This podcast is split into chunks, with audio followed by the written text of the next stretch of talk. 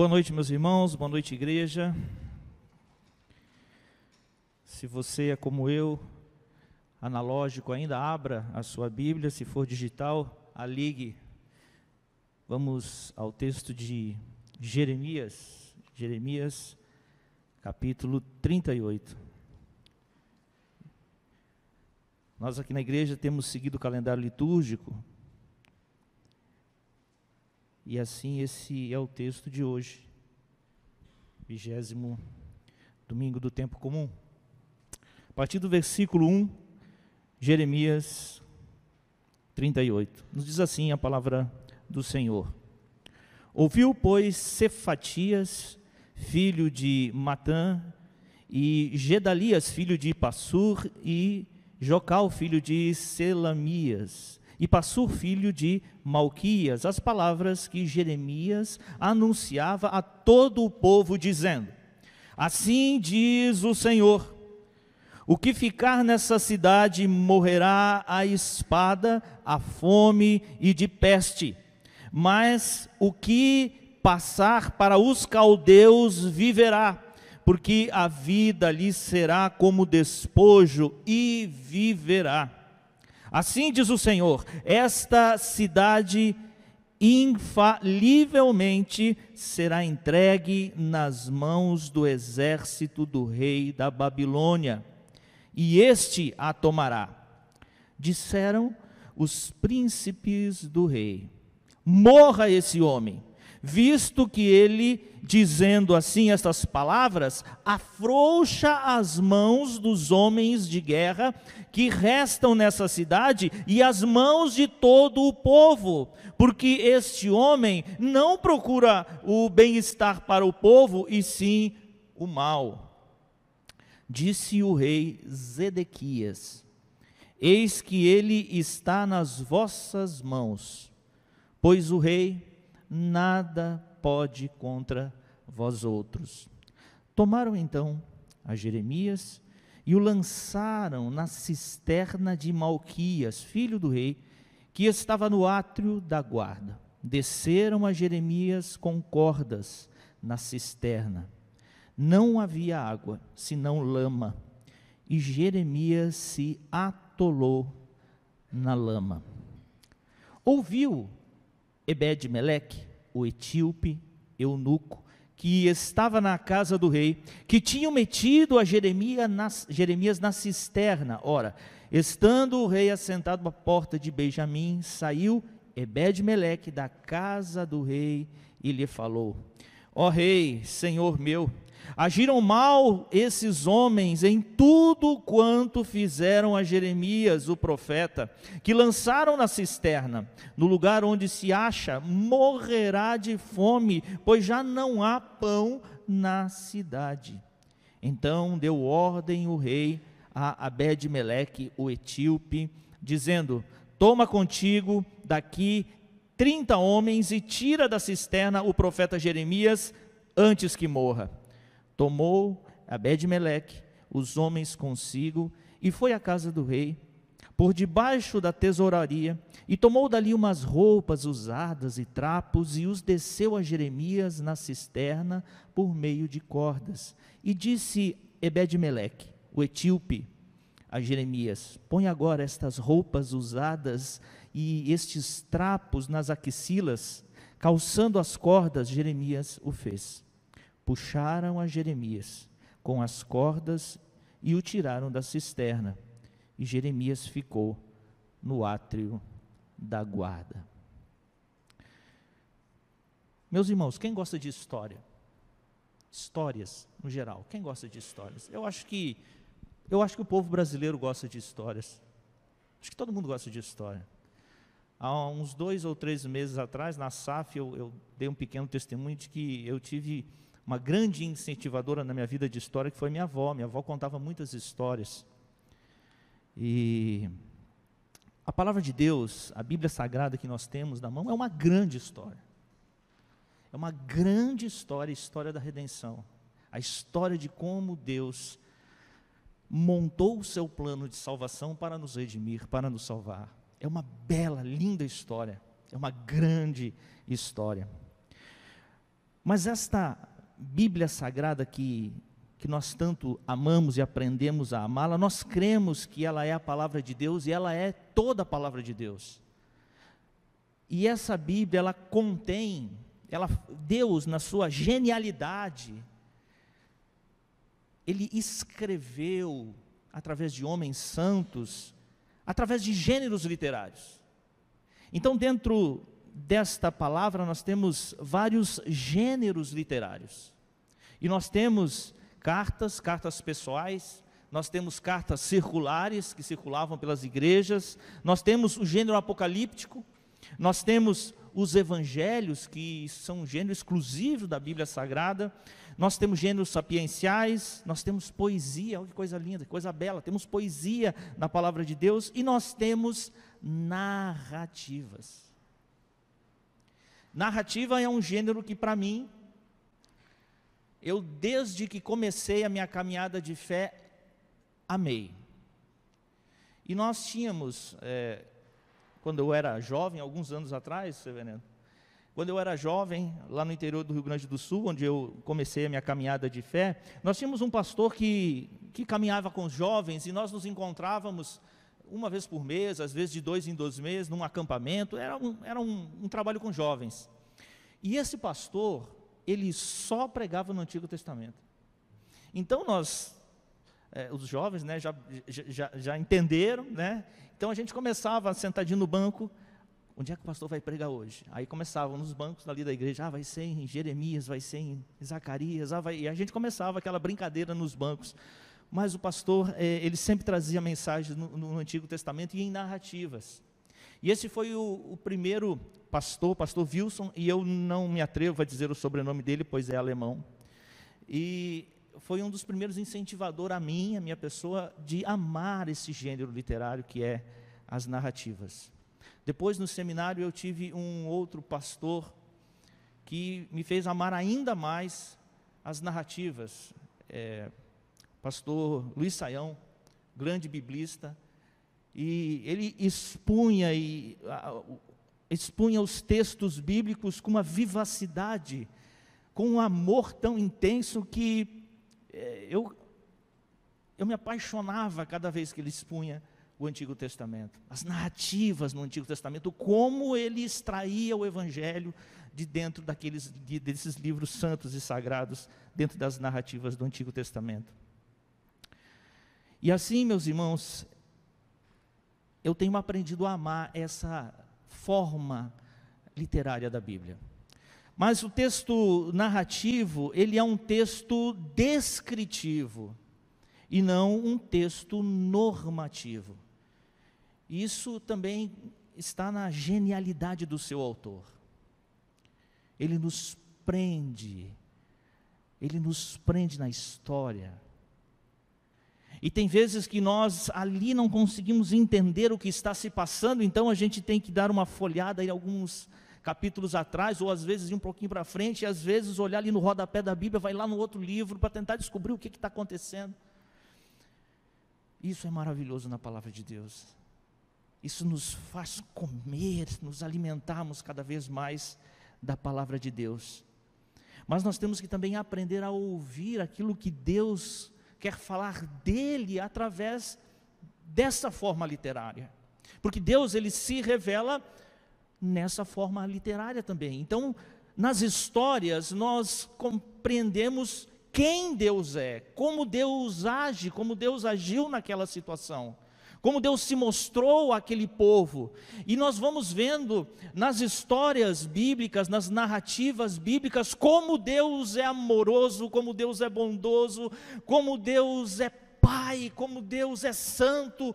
Nós vamos vendo essas características de Deus nas narrativas bíblicas. Mas existe um contraponto também. Nós vamos percebendo nas narrativas bíblicas coisas que nós, seres humanos, fazemos. Coisas boas. Nós percebemos nas narrativas bíblicas características, traços, que também nos são importantes para os dias de hoje. Nós conseguimos encontrar ali nas narrativas homens, mulheres de Deus que exercitaram a sua fé, a sua confiança, foram pessoas humildes, foram pessoas consagradas, foram pessoas santas, foram pessoas que exercitaram compaixão, misericórdia. E isso nós devemos fazer também. Então, olhando as narrativas, nós também aprendemos como esse povo andava e como nós devemos andar também. Mas a Bíblia também nos mostra traços e características negativas. Homens que não foram honrados, homens que caíram, infidelidade do povo, mentira, coisas que acontecem também no nosso dia a dia, na nossa vida. Por isso que quando você lê a Bíblia, você olha assim e diz: caramba, parece que é um jornal, parece que o, o jornal de hoje, parece que é o jornal nacional. As coisas estão acontecendo ainda hoje. E esse texto que nós lemos, ele está dentro de uma grande narrativa de uma grande história. A história está acontecendo e o, desenrolar da salvação está sendo montado por Deus. Nós estamos aqui nesse texto mais ou menos no século 7, finalzinho do século 7 antes de Cristo. O reino do norte, Samaria já tinha sucumbido, já tinha caído. O reino do norte, a Samaria foi sitiada por um grande império, o império assírio, cercou, e aquele povo sofreu demais. Uma cidade sitiada sofria pela fome, pela falta, pela escassez. Em 2 Reis, no capítulo 6, ali relatam uma experiência. Meus irmãos, leiam essa experiência que se passa na Samaria. Duas mulheres, elas combinam o seguinte: vou dar spoiler.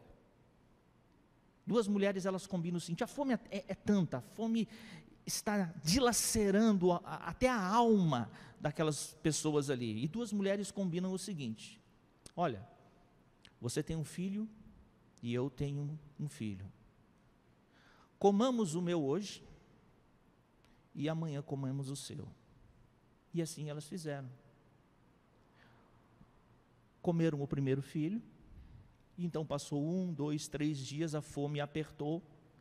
Aquela primeira mãe bate na porta da segunda e diz assim: Olha, está na hora de comermos o seu filho. Vamos lá? O que, que a segunda mulher diz? Quer saber uma coisa? Mudei de ideia. Não vou fazer não. Bom, mas era o combinado, era o trato, era esse e tal. Aí diz que está passando o rei. Diz que o rei está passando, então uma daquelas mulheres diz assim: Ó oh, rei, vem julgar a minha causa. Nós combinamos aqui, queriam comer, que nós íamos comer os nossos filhos, comemos o meu, agora ela não quer dar o filho dela para nós nos alimentarmos. Então o rei ali diz que rasga as suas vestes e entra num desespero total. A fome era tamanha em Samaria que o canibalismo começou a passou por ali, tocou aquele povo. Mas agora nós estamos no reino do sul. E essa memória de coisas tão ruins, tão desagradáveis, estava também na mente daqueles que ali estavam na cidade de Jerusalém. Agora a cidade de Jerusalém está sitiada, não mais pelo império assírio, mas agora pelo império babilônico. A Síria caiu. A Síria já não é mais uma grande nação, uma grande potência, e talvez pela sua estratégia. Estratégia importante que, que a Síria fazia? Ela dominava um povo, ela chegava numa nação, dominava a nação e ela tinha uma estratégia de domínio. Ela pegava aquelas pessoas daquele local, depois de matar muita gente, porque eles eram um, um, um, um reino muito violento. Depois de matar muita gente, o que sobrava, eles espalhavam. Eles espalhavam. Então, você que era nascido, vivia na costa, eles te mandavam para a montanha. O cara da montanha, ele trazia, para vir morar na costa e fazia uma confusão danada. No final das contas, aquelas pessoas que mudavam-se de lugar, elas não conseguiam produzir nada, porque elas não sabiam o que fazer mais da vida, sem falar que os laços familiares, linguísticos acabavam. E por fim, o próprio império diz: olha, a gente ficou com um monte de coisas para administrar, mas que não consegue produzir nada. A Babilônia fazia diferente, a Babilônia não fazia assim. A Babilônia dominava um povo e não espalhava o que sobrava, ela juntava o que sobrava daquele povo e levava para a Babilônia como cativa. Aquele povo agora ia para a Babilônia e ficava ali como cativo, sendo escravo mesmo da Babilônia. E quando você olha para a geografia bíblica, é interessante, porque nós temos o Império Babilônico, ali no, no, Rio Tigre, Eufrates, e um outro grande império é o Egito, que fica já no sul. E existe uma rota comercial. Então, aquele império que vai crescendo, ele, ele chega a um certo tamanho que ele resolve: olha, agora eu vou tentar dominar a rota comercial, comercial até o Egito. Então, a Babilônia começou a descer para dominar o Egito. E as guerras ali eram intensas. E existia um, um pequeno reino no meio desse caminho. E esse reino não era mais do que uma cabecinha de, de, de alfinete diante daquela grande potência. E esse reino era o reino de Judá. Um pequeno reino, um reino minúsculo. Diante da grande potência babilônica, o que, que era o reino de Judá? Não era nada. Então o, o rei da Babilônia disse: Vamos fazer o seguinte, não vamos nem gastar flecha Vamos cercar essa cidade. Ninguém entra e ninguém sai. Até eles não ter mais o que comer, não ter mais o que beber, e aí eles se rendem. Não vamos gastar nenhum soldado nessa batalha, não vale a pena. Vamos cercar a cidade. E ali está a cidade cercada. A cidade de Jerusalém cercada, mas o mais interessante disso tudo, meus irmãos, é que isso era o plano de Deus. Deus já vinha falando pelos seus profetas que não estavam obedecendo às, às, às escrituras sagradas, aquele povo tinha se apartado de Deus, aquele povo tinha desistido da promessa de Deus, tinha desistido de andar com Deus. E Deus vinha falando: olhem para onde vocês caíram Olhem para onde vocês estavam. Vocês estavam cativos no Egito. Eu transformei vocês num povo. Cuidado para não voltar, para não cair de novo. E Deus vem levantando profetas atrás de profetas, dizendo para eles retornarem, se arrependerem, voltarem aos caminhos do Senhor, voltar às práticas sagradas de Deus. Mas o povo era um povo de dura serviço, povo duro de coração.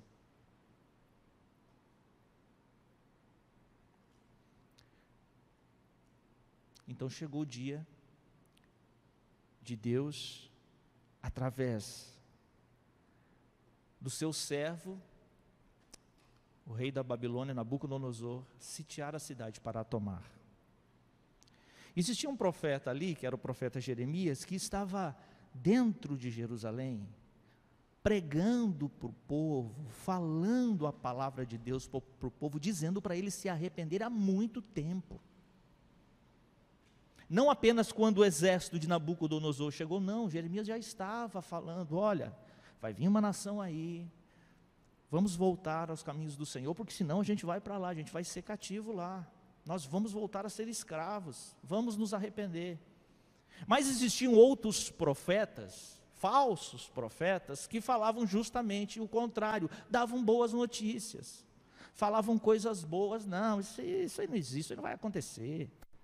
Isso não vai acontecer, não.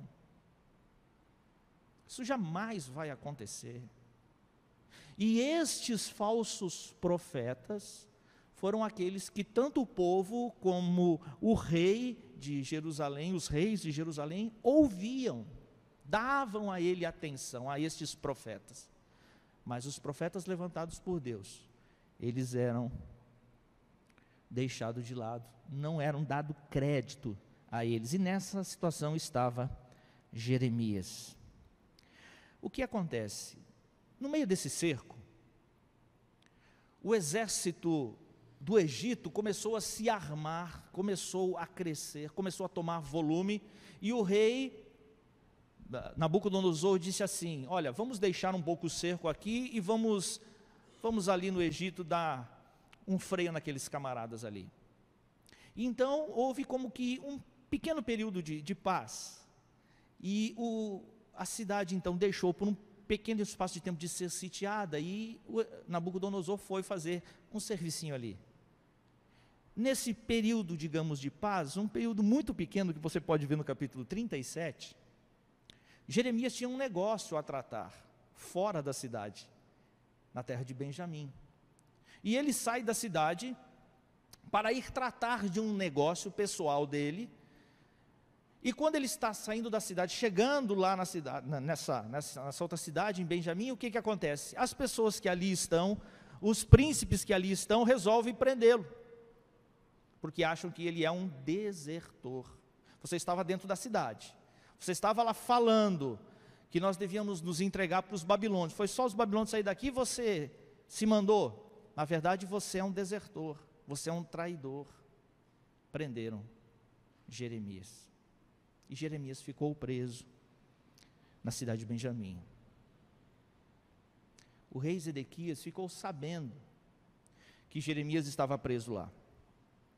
Então ele pediu para que Jeremias viesse novamente ter com ele, porque ele queria fazer uma consulta com o profeta. Então ele pergunta para o profeta, trazendo ele de volta, se o reino da Babilônia iria realmente é, levar eles cativos. E Jeremias diz: sim, vocês vão ser levados cativos, a cidade vai ser destruída, a cidade vai ser queimada. Jeremias, ele nunca deixou de pregar a palavra que Deus tinha concedido a ele que pregasse, independente das situações e circunstâncias. Jeremias foi um profeta que sofreu pela pregação, sofreu por aquilo que levava, sofreu pela mensagem que trazia, a mensagem de Deus. E ele sofreu no corpo, sofreu na carne por conta disso.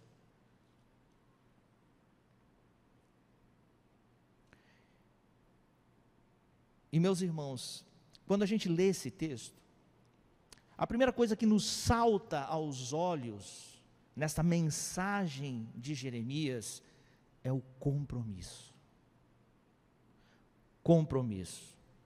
Com que está o nosso compromisso? Essa semana eu recebi um, não era um vídeo, era um, era um folderzinho de um, de um padre, eu não, não recordo o nome do padre, mas me chamou muito atenção pois embaixo eu contava um pouquinho da história dele, e a história era mais ou menos o seguinte: esse padre tra trabalha em São Paulo há mais de 30 anos com moradores de rua. E ele foi entrevistado então, e perguntaram o seguinte para ele: qual a perspectiva que você tem trabalhando há 30 anos com moradores de rua? Quais, quais são as suas perspectivas de sucesso. Então o padre olha para aquele entrevistador e diz: nenhuma. Eu não tenho nenhuma perspectiva de sucesso neste meu trabalho. Então o entrevistador pergunta para ele: Mas então por que, que você continua? E o padre responde: É porque o meu compromisso não está com sucesso. O meu compromisso está com o Evangelho. O meu compromisso não está com o sucesso, o meu compromisso está com o Evangelho. E assim a gente vê na vida de Jeremias, que prega, prega, prega, prega, o povo não se arrepende, os líderes não se arrependem, ninguém se arrepende, ninguém ouve e ele continua pregando. E ele continua insistindo, e ele continua levando a palavra, e ele continua, e continua, e continua, por quê? Porque o seu compromisso não é com o sucesso da pregação. O compromisso dele é com a missão que Deus deu a ele, de ser um pregador da palavra. Independente da situação, Jeremias continua seu trabalho de alertar o povo e continua sua pregação. a missão de que Deus lhe encarregou, sem olhar para frutos nenhum. Versículo 2 e, 3, 2 e 3 diz o seguinte: Assim diz o Senhor: O que ficar nessa cidade morrerá espada, a fome e de peste, mas o que passar para os caldeus viverá, porque a vida lhe será como despojo e viverá. Assim diz o Senhor: esta cidade infalivelmente será entregue nas mãos do exército do rei da Babilônia, e este a matará. Agora, olha que mensagem desafiadora de Jeremias.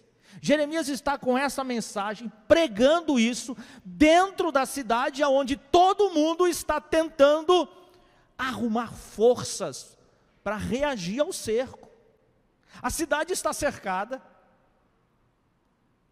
Estamos precisando de homens corajosos, homens valorosos, homens que querem ir à guerra, enfrentar o inimigo que está ali do lado de fora. E Jeremias do lado de dentro, dizendo: não lute, não lute, não lute, se entregue, se entregue. A palavra de Deus diz para você se entregar, porque a vontade de Deus é que vocês vão para lá e sejam escravos.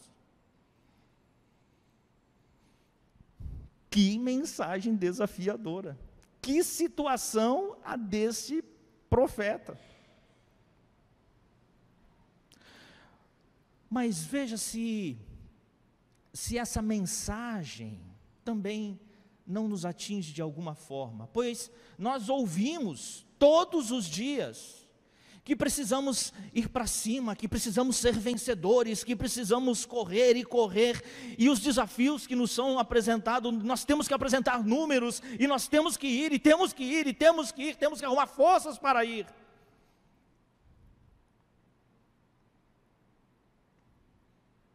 A mensagem que está no nosso subconsciente Nunca ceda, nunca ceda, nunca, nunca, nunca, nunca em nada. Grande ou pequeno, grande ou mesquinho, nunca ceda, exceto por convicções de honra e bom senso. Nunca ceda à força, nunca ceda ao poder aparente esmagador do inimigo. Never give up. Winston Churchill. O discurso mais inflamado, menorzinho da história que botou fogo em Londres.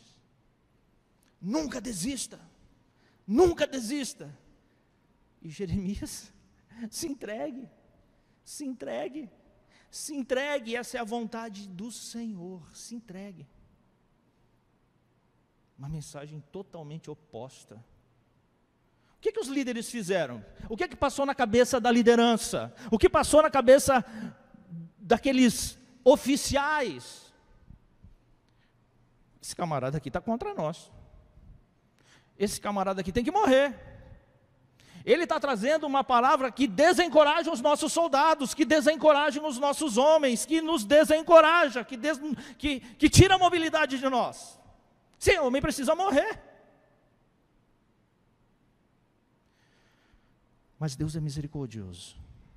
Apesar de aquela turma toda, estar inflamada com o desejo de matar, Deus não permitiu que tirassem a vida de Jeremias. Mas eles também não tinham coragem de tirar a vida de Jeremias. Não tinham. Pois eles, por algum motivo, sabiam que aquele homem tinha alguma coisa que estava ligada com o Senhor. Eles não tinham coragem de matá-lo. Eles não queriam ter sangue nas mãos, então resolveram colocar ele num buraco muito fundo. E a palavra de Deus diz que o pão na cidade já tinha acabado. Então vamos fazer o seguinte: vamos colocar ele num buraco para ser esquecido. Ninguém vai lembrar dele, ninguém. E ele vai morrer pela fome pela falta de água, vamos condenar ele a morrer.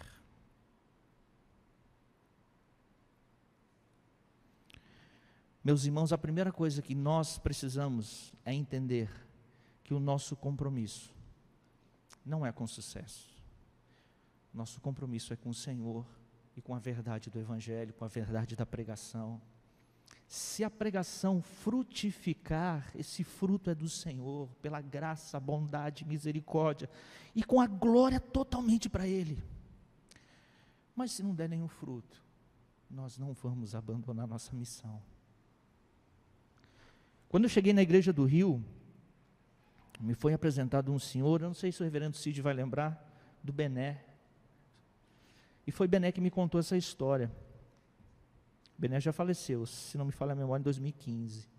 Mas foi ele que me contou essa história, reverendo. Diz que por mais de 20, 30 anos, ele morava em Niterói e ele pegava a, a barca, a balsa, né? Barca, né? Então, quando ele ia pegar a barca, tinha um senhor ali na porta, no, nos guichês, distribuindo. É, é, é não, é, é pequeno, evangelho, literatura cristã, né? Evangelho, folheto, desculpa, obrigado pela, pela lembrança da palavra. Estava ali distribuindo folheto. Por 30 anos, enquanto ele estava indo a Niterói, aquele homem ali. De vez em quando ele pegava, de vez em quando não pegava, mas o, o que chamava a atenção de Bené era aquele homem ali, por 30 anos ali. Um dia, um dia Bené vai trabalhar e aquele homem não está ali. Não está ali. Bené então chega em casa e encontra o folheto que ele já tinha recebido desse mesmo senhor. E ele lê aquele folheto. E lendo o folheto, ele entende que chegou a hora de ele ir para lá, assumir aquela função. E assim Bené começa a ser um evangelista. E passa por ali muitos anos distribuindo folheto na balsa. Entender a missão. Entender o que, que Deus nos chama e ser fiel a isso. É muito importante da nossa caminhada cristã. Entender o porquê que Deus nos chamou. O porquê que estamos aqui. O nosso compromisso não é com sucesso, mas sim com a missão que Deus nos deu. Mas, no entanto, quando nós começamos a andar nessa missão, trabalhando nessa missão, mesmo pensando que a nossa pregação, o nosso esforço não dá frutos, como era no caso de Jeremias, ele não tinha fruto algum do seu trabalho. Precisamos compreender que na missão, Deus trabalha de formas inesperadas. Deus trabalha de forma inesperada. Meus irmãos, esse texto, ele é um texto que, que nos mostra aqui uma pessoa, uma pessoa, como disse hoje na nossa escola bíblica dominical, uma pessoa invisível uma pessoa que ninguém vê, uma pessoa que hoje na nossa sociedade nós entendemos como os invisíveis. Esse, esse rapaz tem um nome, e o nome dele é Ebed Meleque. Ebed Meleque. Literalmente, servo do rei. Ebed Meleque, escravo do rei. Um escravo. Mas olha as, cara, olha as características deste escravo. Este escravo, para começar, escravo, ele é etíope, quer dizer, ele não é da nação de Israel. Ele é de fora. Ele não pertence àquele povo, ele é de fora. É o que a Bíblia chama de estrangeiro. Gente de segunda categoria. Ebed-Meleque que vem da Etiópia, possivelmente negro. Uma outra característica nele, eunuco. Uma pessoa que foi violentada, que não tem descendência, que não tem futuro. Ebed-Meleque, um excluído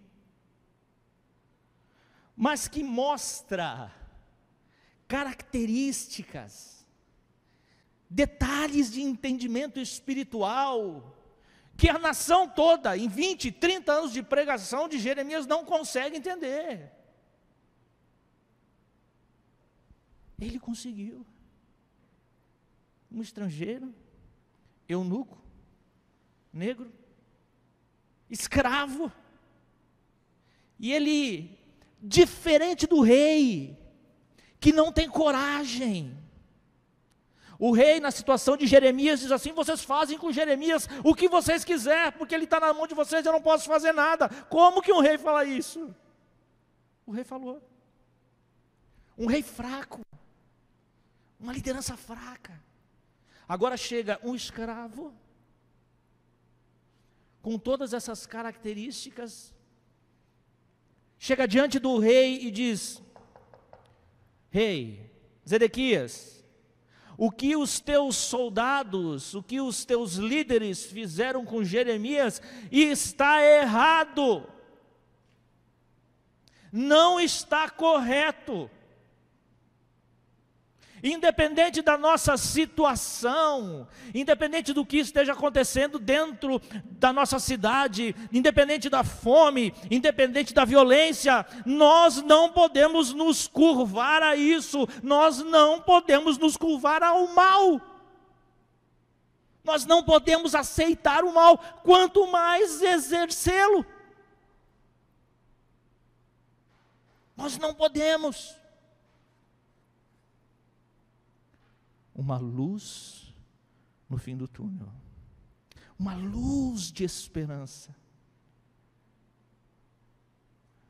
uma luz do Evangelho. Então o rei diz assim: Você está certo, sabe que você está certo. Pegue aqui 30 homens e vai para lá, tira ele daquele buraco. Por que 30 homens? Porque talvez ele comprasse briga no meio do caminho, talvez a situação era muito difícil para tirar Ezequias daquela situação, talvez a situação era, era tão complicada que precisava de muita gente, talvez aqueles homens não tivessem força porque não tinha mais comida para eles comerem, não, a gente não sabe. O que a gente sabe é que a palavra de Deus diz que Zedequias mandou 30 homens ir para lá e tirar o profeta Jeremias daquela situação. Agora, uma coisa interessante que o texto fala.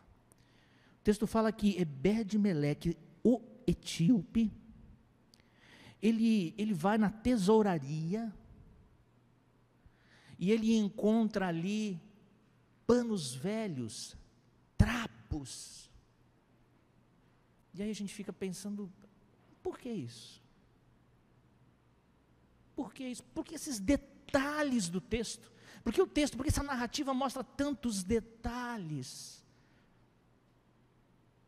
Eu não sei a fundura que tinha esse poço, mas eles iam tirar ele de lá com cordas. Esse escravo estava pensando no cuidado, em não machucar Jeremias de jeito nenhum. Talvez Jeremias já estivesse machucado. Ele não queria machucar Jeremias, ele queria demonstrar para ele carinho, cuidado, compaixão, misericórdia, amor ao próximo.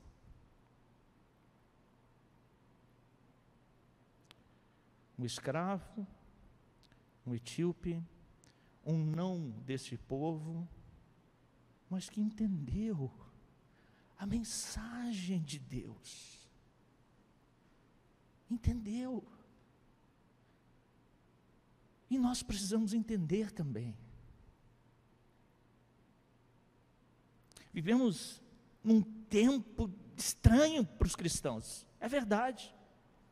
E um professor muito querido, muito querido, me ensinou certa vez que morrer por Cristo sempre, matar por Cristo nunca. Nunca. Temos por aí um discurso cristão muito estranho nos nossos dias. Precisamos compreender o que Deus realmente quer nos ensinar. Precisamos compreender a essência do Evangelho. a essência e vivê-la, e vivê-la com intensidade, com vida. E essa semana eu escutei uma canção de um grande, de um grande amigo meu, tive a honra de ter sido pastoreado por ele, o Gladir. E a canção que ele fez com o Tiago Arraes diz o seguinte: quero deixá-la para finalizar esta palavra. Canção de Gladir Cabral e Tiago Arraes, Oásis. Contigo o deserto floresce. Contigo o amanhã amanhece. Contigo a tristeza se esquece de entristecer.